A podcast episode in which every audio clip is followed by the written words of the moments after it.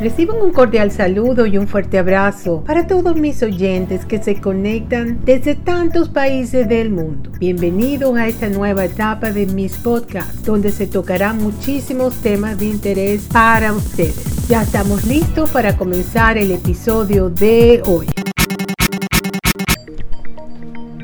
El episodio de hoy trata sobre 10 consejos para el correcto manejo de su pequeña empresa. Vamos a ver de qué se trata, dice. El éxito de un negocio depende de varios factores, los que pueden ser internos y externos.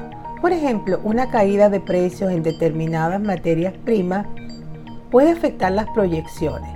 Estos aspectos deben ser considerados por un equipo de profesionales que se encarga del plan de marketing de la empresa.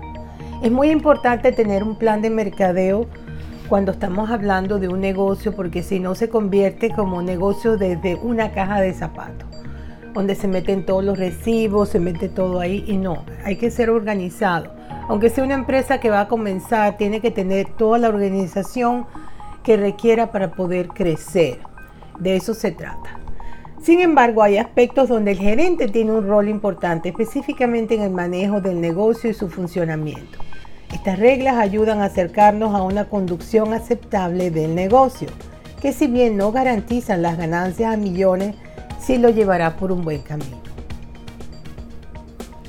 Bueno, la, primera cosa que debemos tener es si podemos formar un buen equipo. Los buenos negocios no se conforman por empleados ni individuos, sino por equipos comprometidos en desarrollar las funciones para el crecimiento del grupo y fomente la cultura organizacional. Cumplir plazos con rapidez y eficacia. Y bien apreciado es el tiempo. Si su negocio valora el tiempo de sus clientes, ellos lo retribuirán dedicando atención a sus ofertas y productos. Debe ser eficiente en los plazos de entrega o instalación, así como en la atención de dudas y cobro.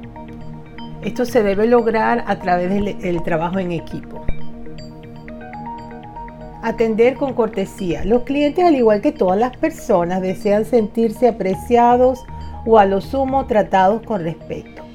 Sobre lo que es una sociedad cada vez más hostil en el trato. Por eso el equipo encargado de la atención debe estar siempre dispuesto a tratar con cortesía.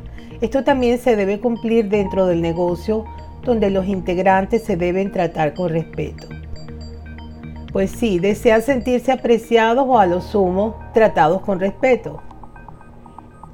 Sobre todo en una sociedad cada vez más hostil en el trato. Estamos, nos estamos volviendo muy hostiles porque no nos estamos comunicando bien de frente a frente, sino a través de teléfonos, mensajes, y hemos perdido el sentido de ser humanos. Estamos muy mecanizados. Entonces tenemos que empezar a usar la cortesía y que el cliente se sienta a gusto trabajando con nosotros. Ser constante y consistente. El negocio debe tener una apariencia consistente que sea percibida por los clientes. Ello mejora el sentimiento de confianza y la imagen de fortaleza de la empresa.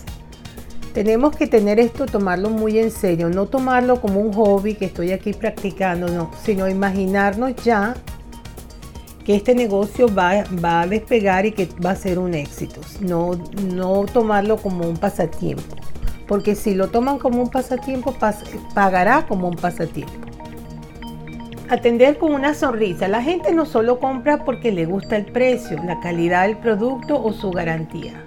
Ellos acceden, también porque se siente dentro de un ambiente de confianza que mejor, que mejor que un trato amable y una sonrisa para crear tal atmósfera.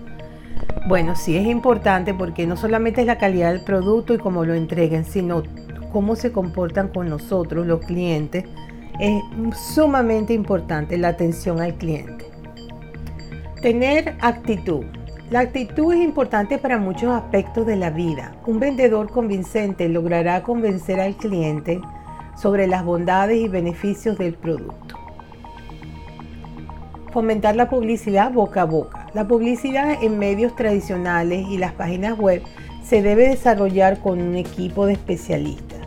Sin embargo, otro tipo de publicidad no se debe faltar en su negocio, que es el conocido boca a boca, el cual se genera con un buen trato, a la resolución de tus problemas y atención personalizada. Es muy importante que las personas que han trabajado con nosotros nos recomienden entre sus amistades y familia y esa es una de las mejores herramientas de marketing que hay. Abandonar la zona de confort.